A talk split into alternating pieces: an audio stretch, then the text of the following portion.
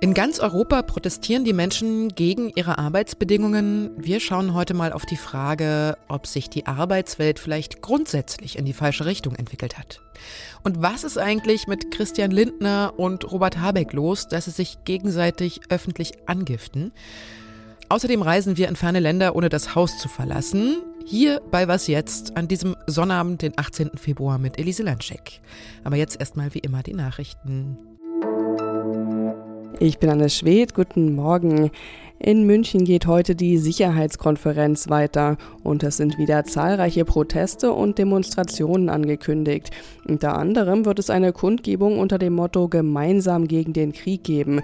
Bei der Konferenz selbst werden US-Vizepräsidentin Kamala Harris und der britische Premierminister Rishi Sunak sprechen.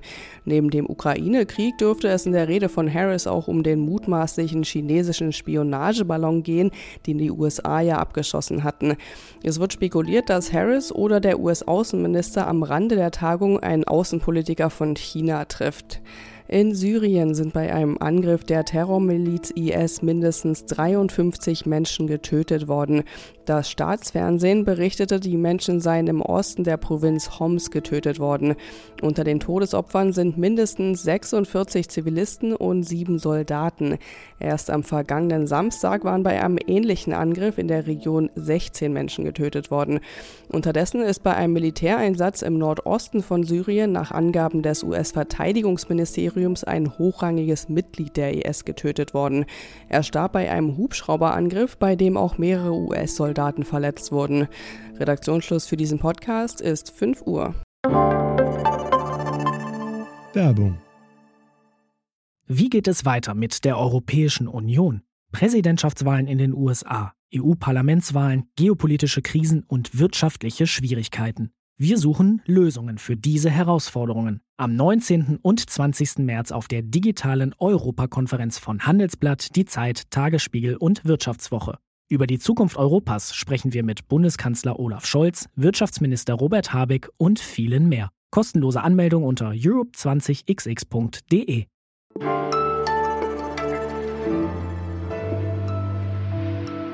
In Deutschland streikt heute das Bodenpersonal an den Flughäfen. In den letzten Tagen waren es die Postbotinnen und Postboten, die ihre Arbeit niedergelegt haben. In Nordrhein-Westfalen standen Busse still. Aber das, was in Deutschland gerade passiert, das ist quasi gar nichts im europäischen Vergleich. Denn wir erinnern uns, davor waren in Frankreich fast eine Million streikende Menschen auf der Straße und auch Großbritannien ist von Generalstreiks fast lahmgelegt worden.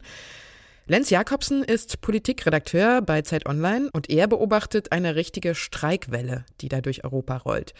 Und er schreibt in seinem aktuellen Artikel, dass es den Leuten nicht um ein paar Euro zusätzlich geht, sondern um viel mehr.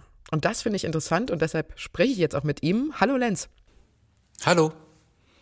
Was steht denn hinter dieser offensichtlich kollektiven Wut, die da jetzt auf die Straße getragen wird? Also was wollen die Menschen? Na, hinter der kollektiven Wut steckt ein chronisches Problem. Äh, wir sind 16 Stunden des Tages gewöhnt, über unser Leben selbst zu bestimmen, indem wir nämlich per Wahl oder in manchen Ländern auch per direkterer Demokratie darüber entscheiden, mitentscheiden, unter was für Lebensumständen wir leben, was für Regeln so gelten in unserem Alltag. Aber wenn wir ins Büro gehen oder wie ja auch noch viele heutzutage in die Fabrik gehen, äh, dann sind wir, ich spitze es mal ein bisschen zu, der Willkür unserer Arbeitgeber ausgeliefert. Das stimmt natürlich nicht ganz, weil es sowas gibt wie Arbeitsrecht und weil es sowas gibt wie Gewerkschaften und Tarifverträge. Aber diese Gewerkschaften und die Tarifverträge, die ja quasi die Regeln, die Gesetze äh, des Arbeitslebens sind, die haben immer weniger Bindungskraft. Für die Hälfte aller Arbeitsplätze in Deutschland beispielsweise gelten gar keine Tarifverträge mehr. Das heißt, äh, dieser demokratische Anspruch über sein eigenes Leben äh, bestimmen zu können, der gilt in der Arbeitswelt zumindest deutlich eingeschränkter als im Rest unseres Alltags. Und das ist ein, ein Defizit, das dadurch bekämpft wird, dass Leute auf die Straße gehen und versuchen, über die Bedingungen ihres Arbeitslebens mitzubestimmen, sei es bei Gehalt, sei es aber auch bei Arbeitszeiten, bei Renteneintrittsalter und so weiter. Wie konnte es denn dazu kommen, dass die Arbeitswelt quasi wie so ein blinder Fleck der Demokratie, wie du es ja auch schreibst, geworden ist? Ja, ich glaube, das liegt zum einen daran, dass wir das Gefühl haben, in dem Moment, wo wir äh, einen Job annehmen, ähm, gehört das nun mal zum Deal dazu, dass wir dem Gehalt auch das Recht darüber abtreten, zu bestimmen, wie wir diese Arbeitszeit verbringen. Man muss dazu aber sagen, Arbeit ist ja nicht ein Gut wie jedes andere. Normalerweise, wenn ich was verkaufe, dann ist das, was ich da verkauft habe, weg und ich bin danach wieder frei und kann wieder über mich selbst bestimmen. Bei Arbeit ist das nicht so. Man gibt, man verkauft sich ja gewisserweise selbst, man verkauft seine eigene Zeit und damit auch die Kontrolle über diese Zeit. Das macht die Arbeit zu einem besonderen Gut. Deshalb muss es anders behandelt werden. Dazu kommt, dass äh, das Bild von von Arbeitsmärkten und von Marktgesellschaften generell, das wir haben, noch aus vorindustriellen Zeiten stammt. Also Adam Smith, der Erfinder der modernen Volkswirtschaft und andere, auch linkere Theoretiker damals, waren der Auffassung, dass äh, Menschen eigentlich alle selbstständig arbeiten werden ähm, und deshalb auch nicht in Hierarchieverhältnissen zueinander stehen in der Wirtschaft, in, auf dem Arbeitsmarkt. Und die haben eben nicht vorausgesehen, dass es sowas geben wird wie diese Heere und Massen von Fabrikarbeitern oder heute Büroarbeiterinnen und Büroarbeitern, die Arbeitgebern unterworfen sind. Das heißt, sie sind von einem anderen Bild des Arbeitsmarktes ausgegangen und haben deshalb noch daran geglaubt, dass Arbeitsmärkte vor allem frei machen. Und das ist heute, spätestens seit der Industrialisierung, eben nicht mehr so, wie sie es ursprünglich mal gedacht war. Was ich mich aber bei diesem Bild ehrlich gesagt frage, ist, ob da nicht selbstständige Arbeit auch ein bisschen verherrlicht wird. Ne? Also es ist ja nicht so, dass alle Probleme gegangen sind, wenn man sich selbstständig macht und dann letztendlich auch wieder abhängig ist von den Auftraggeberinnen zum Beispiel.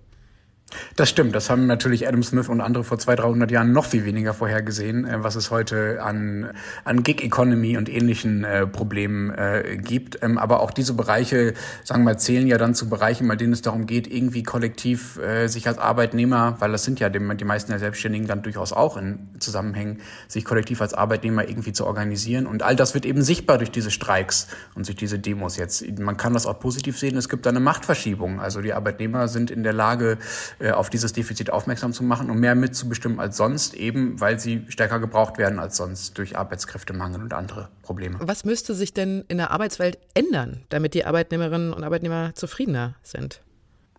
Es müsste neue Formen der kollektiven Selbstorganisation geben. Die Gewerkschaften sind das offenbar nicht mehr so stark, wie sie das vor ein paar Jahrzehnten waren. Es müsste neue Formen geben, in denen Arbeitnehmer in der Lage sind, ihre Interessen durchzusetzen und nicht nur jeder für sich kämpft. Wie die aussehen könnten, weiß ich nicht. Es gibt einige Spuren dazu in den USA, aber leider ist das noch nicht absehbar, dass das so schlagkräftig wird, wie es vor Jahrzehnten mal war. Ich danke dir sehr für deine ausführliche und ja auch schon fast philosophische Einordnung, lieber Lenz. Danke dir.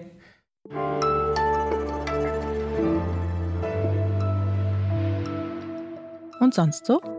Wichtige Frage, was macht man im Februar an einem kalten und nassen Sonnabend, wenn es zum Rausgehen zu ungemütlich ist? Ich habe da einen Tipp für Sie. Auf der Seite neil.fun kann man sich durch die ganze Welt beamen und sieht dabei besonders kuriose Orte, die irgendwann mal eine Google Street View Kamera aufgenommen hat. In einer englischen Kleinstadt zum Beispiel steckt ein riesiger Kunststoffhai in einem Hausdach, als Kunst am Bau wahrscheinlich. In Holland gibt es schräge kubistische Achteckarchitektur zu sehen. In Island ein Hotel ganz aus Eis, sogar mit Innenaufnahmen. Und auf jeden Fall ist dieser Tipp gemütlicher als ein Spaziergang bei Nieselregen und 7 Grad. Der Ton ist spitz und auch die Wortwahl hat sich gewaschen.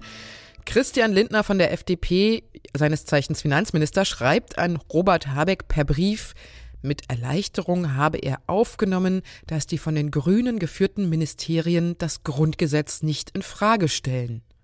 Jo. Habeck wiederum hatte vorher Lindner ebenfalls per Brief vorgeworfen, unabgesprochen FDP-Wünsche öffentlich zu zementieren.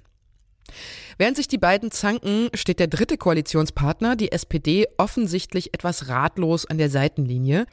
So beschreibt es mein Kollege Michael Schlieben. Er ist Redakteur im Politikressort von Zeit Online. Hallo Michael. Hi, grüß dich. Hat jetzt eigentlich dieser Streit irgendeine inhaltliche Tiefe oder ist das bloß ein Machtgerangel?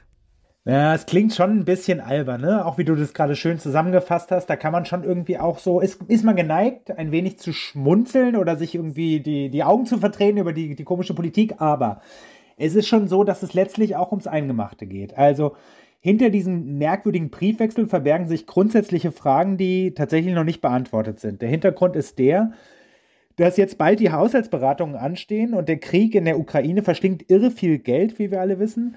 Und hinzu kommt, nach den ganzen Krisenjahren zuletzt soll diesmal die Schuldenbremse eingehalten werden. Also insofern stehen Fragen an, die durchaus relevant sind. Was sind die Prioritäten dieser Regierung? Gilt der Koalitionsvertrag noch, weil der ist vor Kriegsbeginn geschrieben worden? Und müssen möglicherweise die einen Regierungspartner Versprechen brechen, damit die anderen ihre Versprechen einhalten können. Also durchaus Druck im Kessel, der sich jetzt demnächst, der anfängt sich jetzt zu entladen und im März wird entschieden. Könnte dieser Streit denn tatsächlich auch politische Auswirkungen haben? Also immerhin geht es ja um die Verteilung von Geld in diesem Land.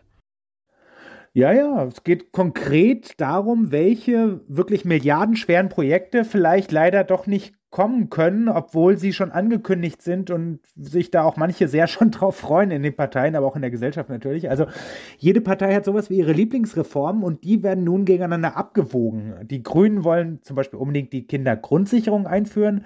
Die FDP ist ganz heiß auf ihre Aktienrente. Die SPD will zum Beispiel eine Pflegereform und Weiterbildungsgesetze machen. Alles kostet viel Geld und wahrscheinlich wird man nicht alles machen können. Und welche Haltung nimmt da jetzt die SPD ein? Also auch die wird wahrscheinlich nicht interessiert sein an so einem handfesten Koalitionsstreit, ne? Ja, das stimmt. Und es ist auch auffällig, dass die SPD sich eigentlich am liebsten gar nicht an diesen öffentlichen Streitigkeiten beteiligt. Das hat man auch schon in früheren Situationen gesehen. Ich erinnere da zum Beispiel in diese AKW-Debatte oder so. Da hält die SPD sich eigentlich gerne zurück, was den kleineren Koalitionspartnern auch häufig ein bisschen sauer aufstößt. Hört man sich bei den Genossen um, dann hat, merkt man, das hat natürlich schon Methode. Die machen das ganz bewusst. Die sagen, solche öffentlichen Debatten nutzen doch keinem was. Sie unterminieren nur das Vertrauen in die Regierung. Warum musste das öffentlich werden? Warum wurde das der Presse durchgestochen?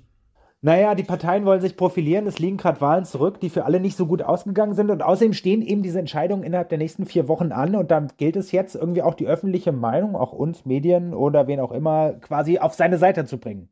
Ich danke dir, Michael. Sehr gerne. Die Was jetzt Morgensendung ist jetzt vorbei, aber hören Sie doch mal rein in unsere Sonderfolge, wo es wieder um Menschen aus der Ukraine geht. Die läuft jetzt ebenfalls auf ihrer Plattform, wo Sie immer was jetzt hören. Und wir hören uns in zwei Wochen wieder, denn ich gehe jetzt erstmal in den Urlaub und wünsche Ihnen bis dahin eine gute Zeit.